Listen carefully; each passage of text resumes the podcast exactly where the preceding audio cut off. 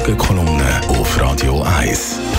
Guten Morgen miteinander. Der Andreas Glarner, SVP-Nationalrat aus dem Kanton Aargau und an der Spitze von der SVP Schweiz zuständig für das Dossier Zuwanderung und Migration, darf als Gaga Rechtsextremist bezeichnet werden.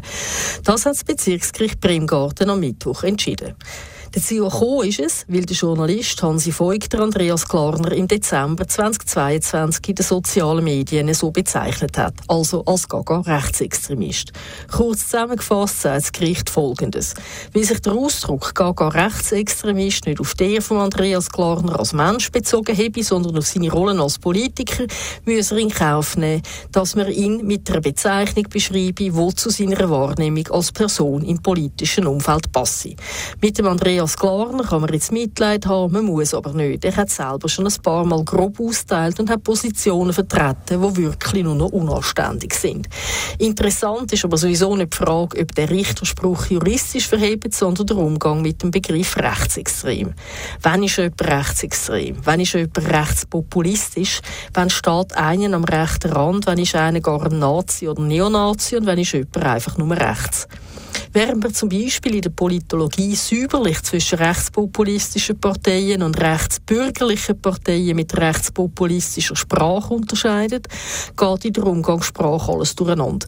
In Deutschland zum Beispiel wird wahlweise gegen Nazis, gegen Rechtspopulismus, gegen Rechtsextremismus und einfach nur gegen rechts demonstriert. Meinen tut man in der Regel die AfD, aber unter Generalverdacht kommen zunehmend alle Parteien rechts von der Mitte.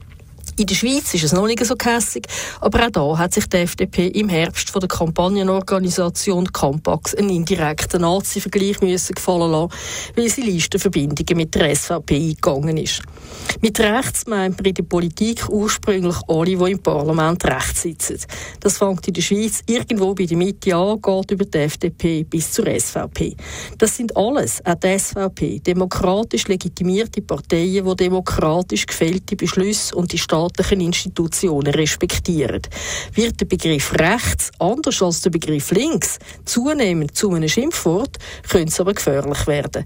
Wenn alle Rechten oder Bürgerlichen immer auch irgendwie Rechtsextreme oder sogar Nazis sind, verharmloset man die richtigen Rechtsextremen und diskreditiert und delegitimiert erst noch alle Wählerinnen und Wähler von diesen Parteien. Aber noch etwas kann man sagen. Die SVP hat immer wieder rhetorisch gezündet, hat Stiefelplakate rausgehängt und politische Gegner mit Ungeziefer verglichen. Auch sie steht in der Verantwortung, dass man in der Schweiz wieder zu einem anständigen politischen Dialog zurückfindet. Sie hat selber jedes Interesse daran, denn jetzt hat sie einen Migrationsbeauftragten, der straflos als Gaga Rechtsextremist darf bezeichnet werden. Die Morgenkolumne auf Radio 1. Freitag mit der Christine Neuhaus, ist Leiterin von der NZZ Inlandredaktion und jederzeit auch zum Nachlesen alle unsere Kolumnen und Rubriken auf radio1.ch unter Podcasts.